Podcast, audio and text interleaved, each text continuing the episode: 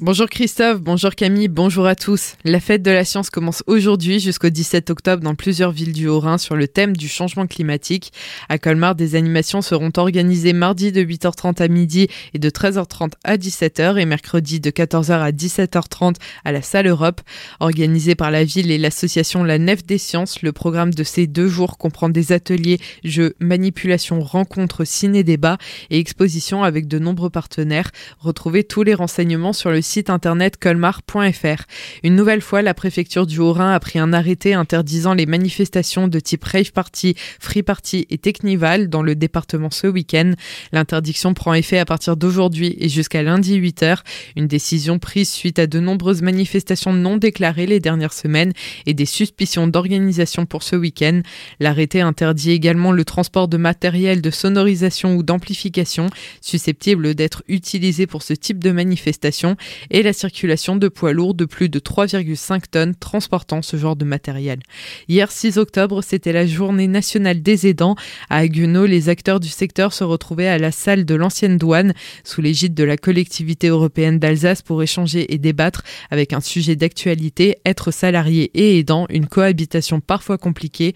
On en parle avec Isabelle Dollinger, vice-présidente de la CEA. La politique volontaire de la collectivité européenne d'Alsace, euh, c'est vraiment d'accompagner les aidants. Aujourd'hui, effectivement, il y a une loi, une possibilité pour les entreprises d'identifier les aidants et de leur proposer de les accompagner, donc de soulager aussi quelquefois leur emploi du temps ou aussi euh, aménager peut-être des journées en télétravail. C'est ça qui est important aujourd'hui. Notre message que nous voulons faire passer, les aidants, donc tout simplement naturels, s'identifient et qui viennent nous voir. On peut les accompagner puisqu'on a des dispositifs qui le permettent. Alors aidant, euh, c'est sûr que c'est une tâche qui n'est pas facile. On a quand même une personne sur six qui est aidante. Donc on estime euh, que c'est une politique forte que nous souhaitons euh, continuer à apporter parce qu'on croit beaucoup dans le maintien à domicile et le maintien à domicile est important pour nous et on voit au fil de l'entrée des personnes âgées en EHPAD, l'âge augmente. Vous trouverez toutes les informations sur les dispositifs existants sur alsace.eu dans l'onglet aidants. À noter que la nouvelle maison des aidants et des aînés actuellement en travaux devrait voir le jour en 2023. Des propos recueillis par Franck L'article complet est à retrouver sur notre site azur-fm.com dans l'onglet actualité régionale. Encore une ville qui éteint les lumières, cette fois-ci c'est Ribeauvillé qui a pris la décision en conseil municipal d'éteindre ses éclairages publics dès 23h le soir. Toujours dans un souci d'économie d'énergie, les illuminations de Noël seront limitées cette année à la Grand Rue. Jean-Louis Christ, le maire de Ribeauvillé, n'est pas serein quant à l'avenir.